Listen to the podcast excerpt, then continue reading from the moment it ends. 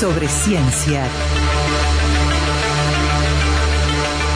Periodismo científico para descubrir al Uruguay del conocimiento.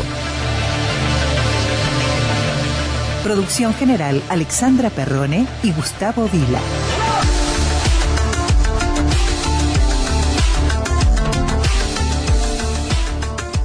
Nuestro sobre ciencia de hoy eh, se va a detener en una entrevista que junta dos patas bien interesantes. Por un lado, volvemos a hablar de este Ingeniería de Muestra que ya está en marcha en su edición 2020 con un formato virtual, con una serie interesantísima de actividades online, de la cual vamos a destacar una conferencia que se va a desarrollar el próximo día viernes y va a ser el orador, va a participar de esta conferencia el ingeniero Fernando Sima, es ingeniero estructural, reside en Berlín, pero ha trabajado en una buena parte de los continentes, eh, sobre todo vinculado a mega obras y muchas de ellas tienen que ver con eh, estructuras para estadios deportivos. Hay acá una especialización, ya le vamos a preguntar exactamente a Fernando de dónde viene todo esto pero que tiene actualmente un punto alto de interés con lo que es su tarea o la de la empresa en la que milita, en la que trabaja, Schleich Bergerman, vinculada a eh, la construcción de estadios para el Mundial de Qatar 2022. Eh, Fernando Sima, ¿cómo estás? Bienvenido, buenos días o buenas tardes para ti. Buenos días para ti, buenas tardes por aquí en Berlín. Exactamente. Eh, Fernando, bueno, primero muchas gracias por, por hacerte estos minutos. Eh, ¿Cuánto tiempo hace que eh, tomaste esta especialización? Y digo, porque tiene que ver con una empresa que ha estado vinculada, por ejemplo, a construcciones vinculadas con los Juegos Olímpicos de Río de Janeiro, con estructuras vinculadas también a otros estadios o puentes de, de gran porte en distintos lugares del mundo y actualmente con esta puesta a punto de, digo puesta a punto porque creo que están ya en una etapa final de estadios en Qatar de cara al Mundial. Eh, sí, eh, yo me uní a la empresa eh, ya por comienzos de 2013, ya hace ocho años. Eh, básicamente me uní a la empresa para los trabajos, los proyectos que se estaban haciendo para el Mundial de Brasil 2014 y para los Juegos Olímpicos de Río 2016 eh, ahí me mudé a, Río de Janeiro y, comencé a trabajar con el Schleicher Bergerman, em, especialmente para, para esos proyectos. Dime, dime. No, no, te decía, ¿cómo, ¿cómo llegaste a la empresa? ya venías, obviamente, tu especialización en estructuras ya venía de antes, pero ¿cómo surge este vínculo? ¿Tú ya estabas radicado en Europa o estabas en Montevideo en ese momento? En ese momento estaba en Montevideo. Yo viví mucho tiempo en Europa, donde hice el, doctorado en ingeniería estructural en la Politécnica de Cataluña, en Barcelona, y luego estuve trabajando eh, durante un buen tiempo en estructuras bastante especiales y singulares. Eh, luego me contactaron, después de, luego que me volví a Uruguay, me contactaron de esta empresa, porque con mi experiencia en estructuras singulares, especiales, eh, eh, les interesaba el, perfil para, para este tipo de, obras. Eh, entonces eh, cuadraba perfectamente con, con su con el perfil de la empresa. Claro, y estructuras singulares tiene que ver, por ejemplo, con que hay desde hace mucho tiempo cada estadio, cada estructura de este tipo requiere justamente una, un diseño único, inédito, y para lo cual habrá que resolver, me imagino, un montón de situaciones. Así es, a ver, hay, hay, gente que, que dice que eh, los estadios son las catedrales de nuestro tiempo, por, no, no, no por, la, por la relevancia que tienen eh, socialmente, pero sí como la complejidad que, que presenta la construcción de los estadios. Hoy en día eh, los estadios que se hacen para, para cualquier evento internacional de ese tipo, ya sea Copa del Mundo o Juegos Olímpicos, eh, presenta una complejidad enorme, quizás es uno de los edificios más complejos de, de proyectar y de, y de ejecutar. Eh, especialmente desde el punto de vista de, las estructuras, eh, si nos fijamos, estamos hablando de edificios que tienen eh, dimensiones en planta de 250 por 300 metros, por decir algo, un estadio típico de 50.000, 60.000 personas, y hay que ponerle una cubierta, un techo a esa estructura, salvando eh, esas dimensiones. Entonces es un, es un reto bastante grande desde el punto de vista ingenieril eh, para resolver ese tipo de estructuras. Sí, lo cual hace que haya que, adaptar, por ejemplo, eh, yo miraba algún trabajo anterior, alguna muestra, eh, lo que era el diseño, por ejemplo, de estructuras de iluminación, que generalmente uno se sienta y no toma en cuenta, ¿no? Lo que es resolver esos enormes, a ver, techos que prácticamente no penden de nada visible, porque tampoco hay que obstaculizar la vista del espectador, hay que cubrir, en algún caso, no sé si se da en Qatar, luego me contarás, con techos que cubren todo el estadio, ya no solo las tribunas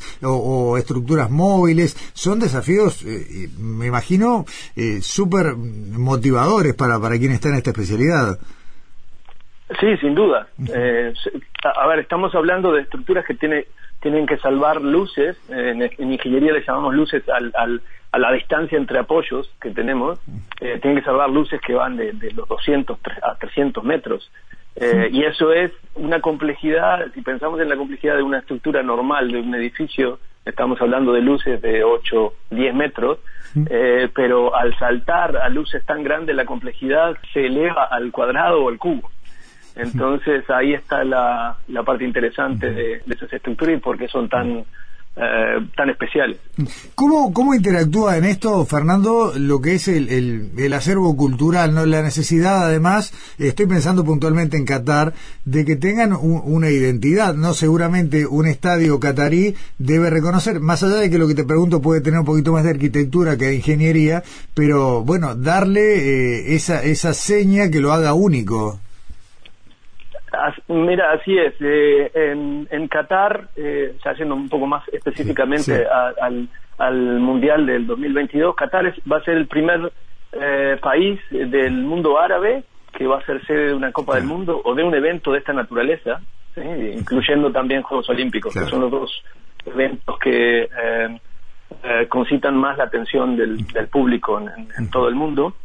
Eh, es la primera vez que se va a hacer. Entonces, eh, han invertido muchísimo para hacer que sea una oportunidad única de dar a conocer un país, un país que es muy pequeñito, estamos hablando de un país que debe tener el tamaño de, de, un departamento de Uruguay, con tres casi menos de 3 millones de personas y, y, de donde, donde solo el 10% de esas personas son realmente cataríes.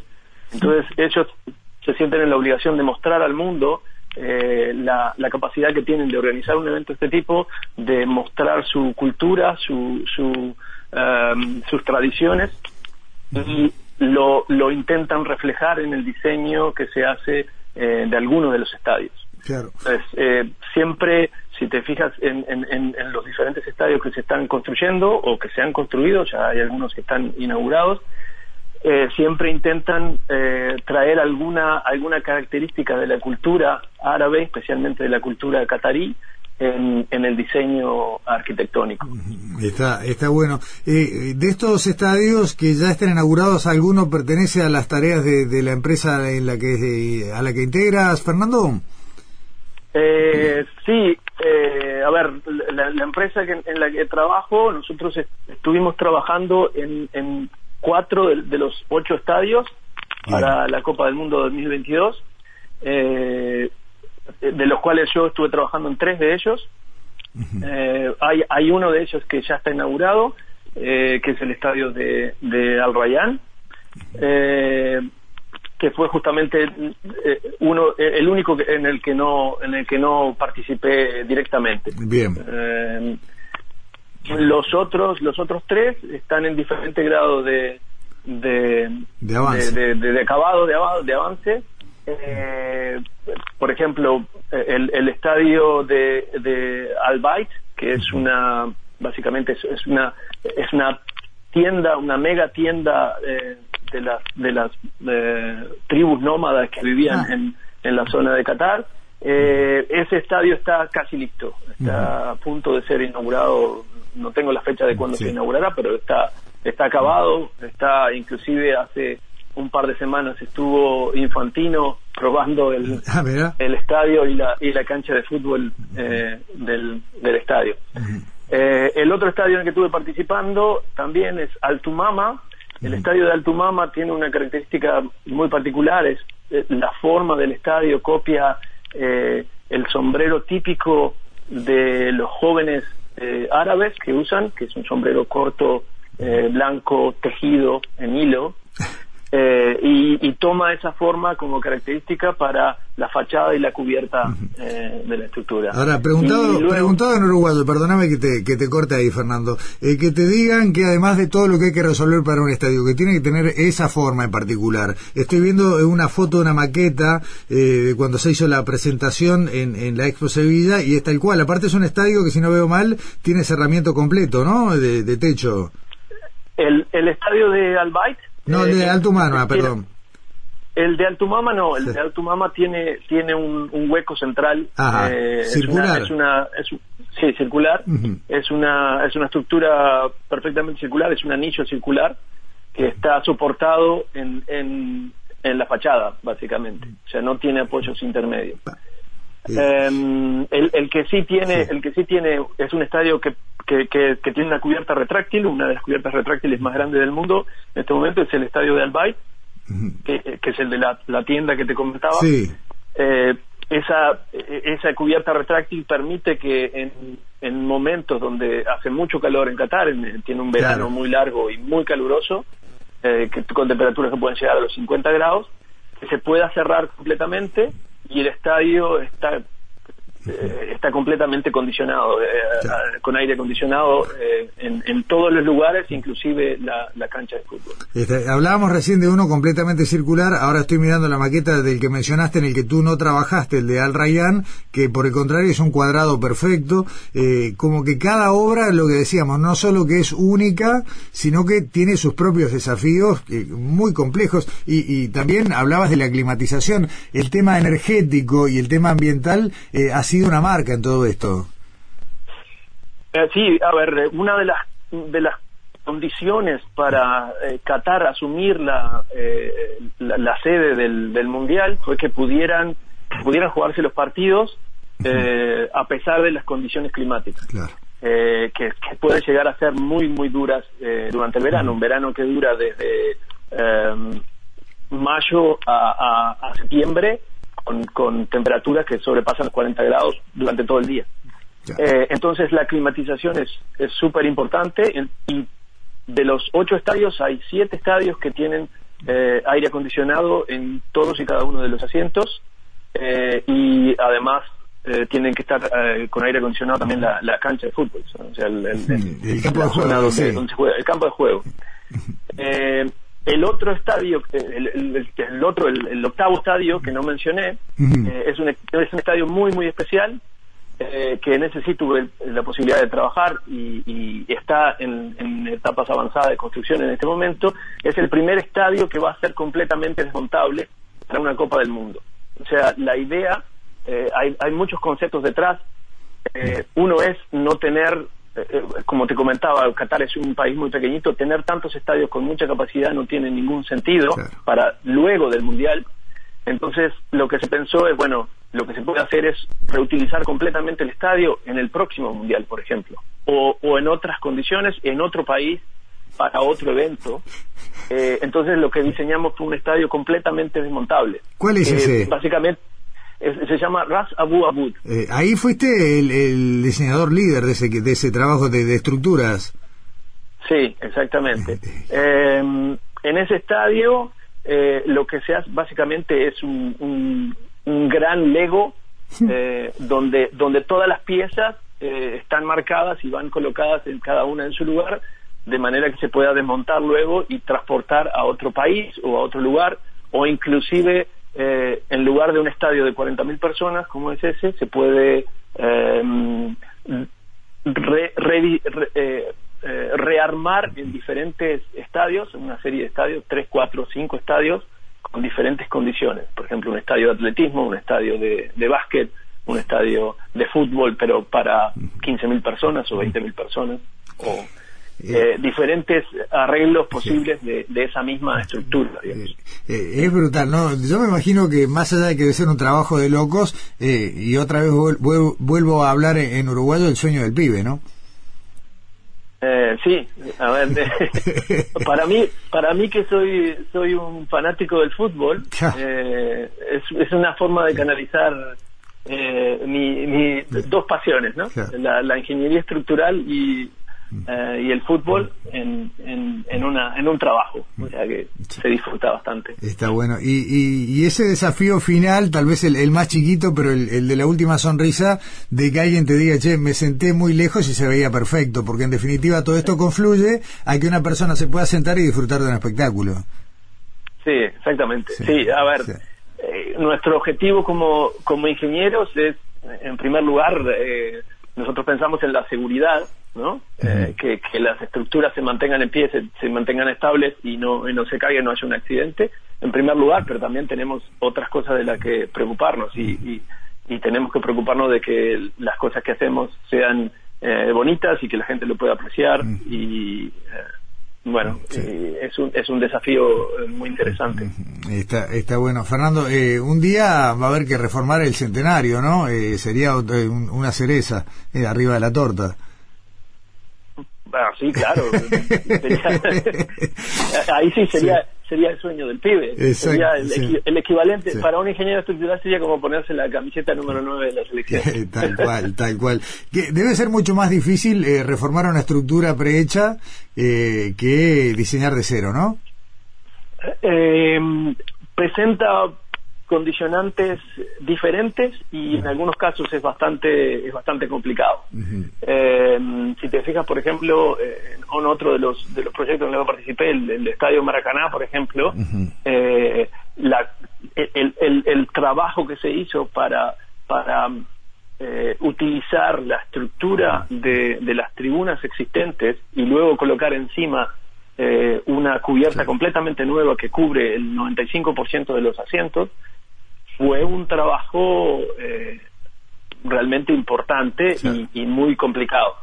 Claro. Eh, existen otras condicionantes sobre una estructura existente, especialmente la de los estadios, porque, eh, por ejemplo, por darte un ejemplo, el, el, Estadio Centenario fue fue diseñado cuando las condiciones para ver un partido eran completamente diferentes claro. a las de hoy en día. Entonces, eh, hoy en día los requerimientos, cómo mm. se tiene que ver, cómo se tiene que disfrutar un partido de fútbol sentado en, en, en una sí. butaca del estadio es completamente diferente al, a lo que eh, a lo que era sí.